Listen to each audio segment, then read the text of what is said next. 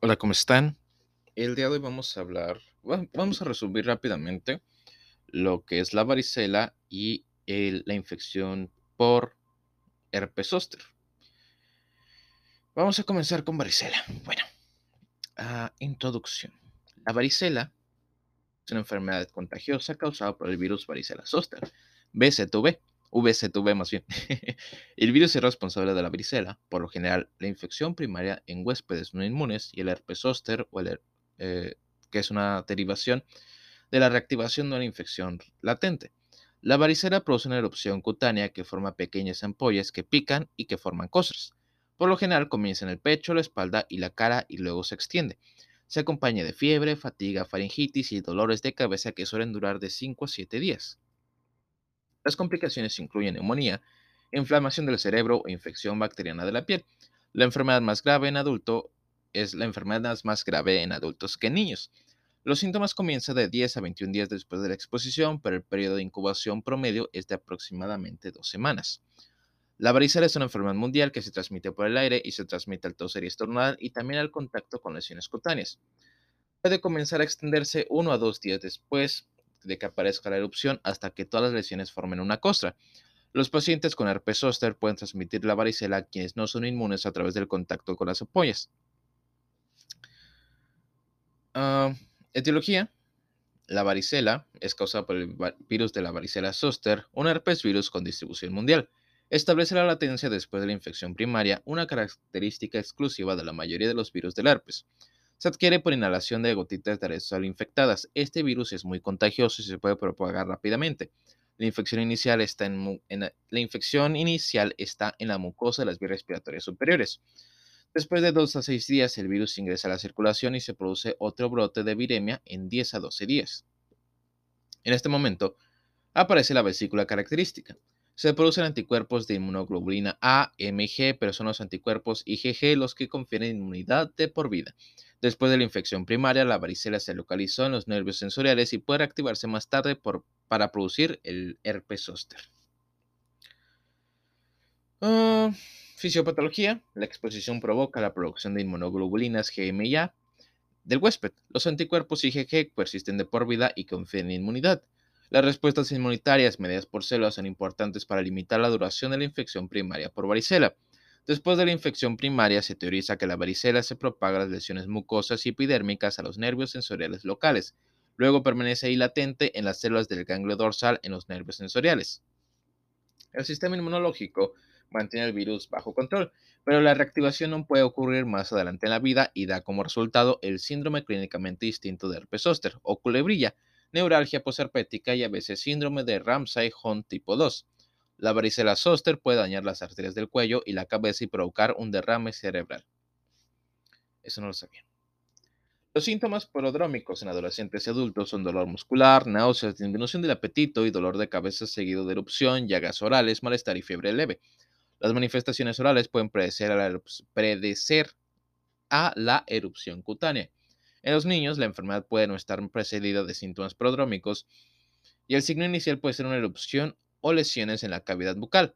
La erupción comienza como pequeños puntos rojos en la cara, el cuero cabelludo, el torso, la parte superior de los brazos y las piernas.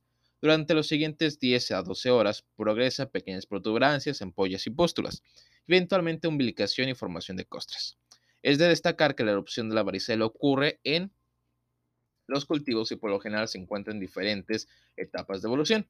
En la etapa de las ampollas hay prurito intenso. Pueden aparecer ampollas en las palmas de las manos, las plantas de los pies y el área genital. Por lo general, la evidencia visible se desarrolla en la cavidad oral y las áreas de la amígdala en forma de pequeñas úlceras que pueden ser dolorosas y picar. Este exantema puede preceder al exantema externo en 1 a 3 días.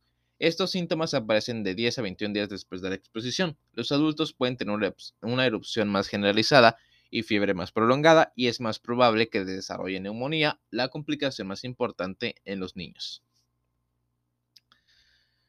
Ah, debido a la secreción acuosa que contiene virus vivo, eh, precede a los exantemas en uno o dos días. La persona infectada es contagiosa en uno o dos días antes del reconocimiento de la enfermedad. En la mayoría de los casos, La infección se resuelve por sí sola en 2 a 4 semanas. Una complicación común es una infección bacteriana secundaria que puede presentarse como celulitis, impétigo o erisipela.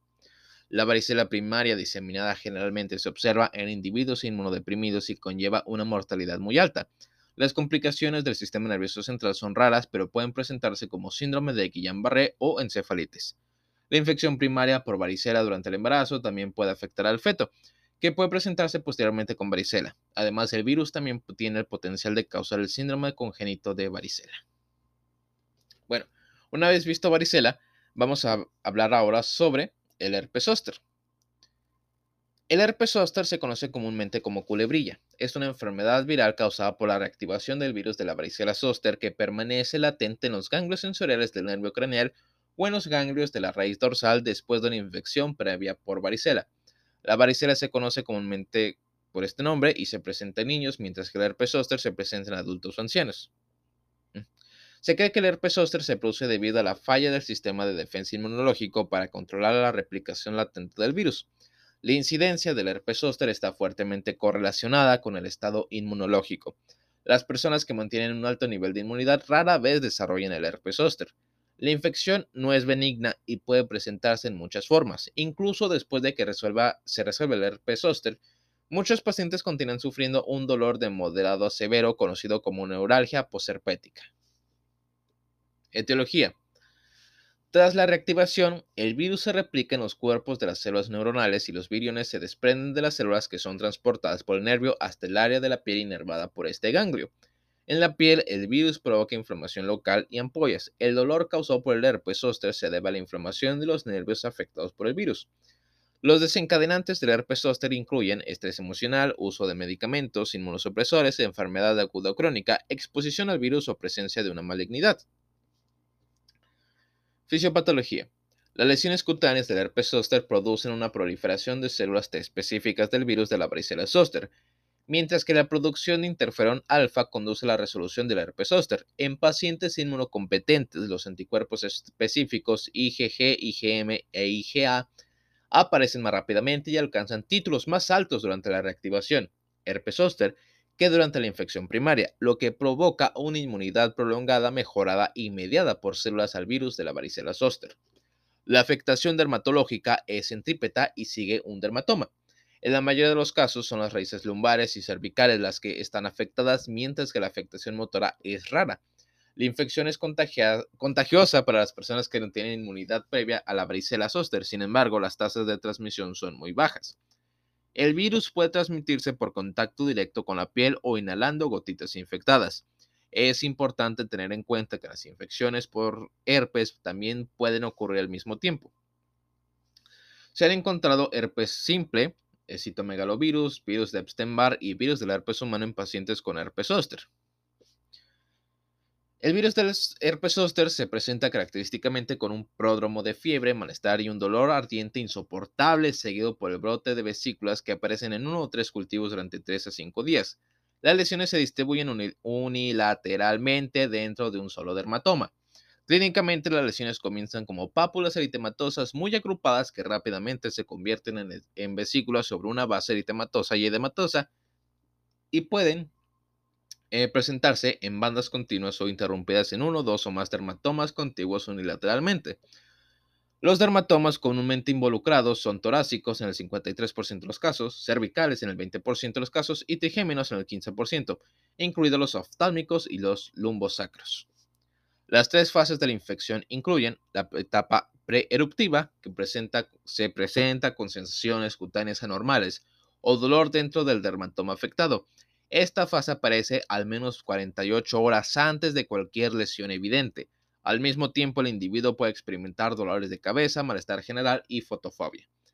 La fase eruptiva aguda está marcada por las vesículas y los síntomas observados en la fase preeruptiva. Las lesiones comienzan inicialmente como máculas y rápidamente se transforman en vesículas dolorosas. Las vesículas a menudo se rompen y ulceran y eventualmente forman costras. Los pacientes son más infecciosos en esta etapa hasta que la lesión se seque. El dolor es intenso durante esta fase y a menudo no responde a los analgésicos tradicionales. La fase puede durar de 2 a 4 semanas, pero el dolor puede continuar. La infección crónica se caracteriza por un dolor recurrente que dura más de 4 semanas. Además del dolor, el paciente experimenta parestesias, sensaciones de choque y disestesias. El dolor es incapacitante y puede durar 12 meses o más. ¿Qué está pasando? Ok. La culebrilla ótica también se conoce como síndrome de Ramsay-Hunt de tipo 2. Se debe a la propagación del virus desde el nervio facial al nervio vestíbulo coclear, que afecta el oído y provoca pérdida de audición y vértigo, que es el mareo rotacional. El herpes zóster puede aparecer en la boca si se va afectada la división maxilar o mandibular del nervio trigémino. Clínicamente se presenta con vesículas o erosiones que ocurren sobre la mucosa de la mandíbula superior, paladar, encías en los dientes superiores o en, la o en la mandíbula inferior, lengua o encías de los dientes inferiores. La afección oral puede ocurrir sola o en combinación con las lesiones de la piel sobre la distribución cutánea de la misma rama del trigémino. Debido a la estrecha relación de los vasos sanguíneos con los nervios, el virus puede extenderse para involucrar los vasos sanguíneos comprometidos, eh, comprometiendo el suministro de sangre causando necrosis isquémica. Debido a esto pueden presentarse complicaciones como esteonecrosis, pérdida de dientes, periodontitis, calcificación pulpar, necrosis pulpar, lesiones periapicales y anomalías en el desarrollo de los dientes. La Afectación del sistema nervioso central no es infrecuente, dado que el virus reside en los ganglios de las raíces sensoriales. Puede afectar cualquier parte del cerebro causando parálisis de pares craneales, debilidad muscular, parálisis diafragmática, vejiga neurogénica, síndrome de Guillain-Barré y mielitis. En casos graves, los pacientes pueden desarrollar encefalitis. Las complicaciones del herpes zóster incluyen infección bacteriana secundaria, neuralgia posherpética, cicatrización, parálisis nerviosa y encefalitis en caso de zóster diseminado. El zóster diseminado se define como más de 20 lesiones cutáneas que se desarrollan fuera del área principalmente afectada o dermatomas directamente adyacentes a ella.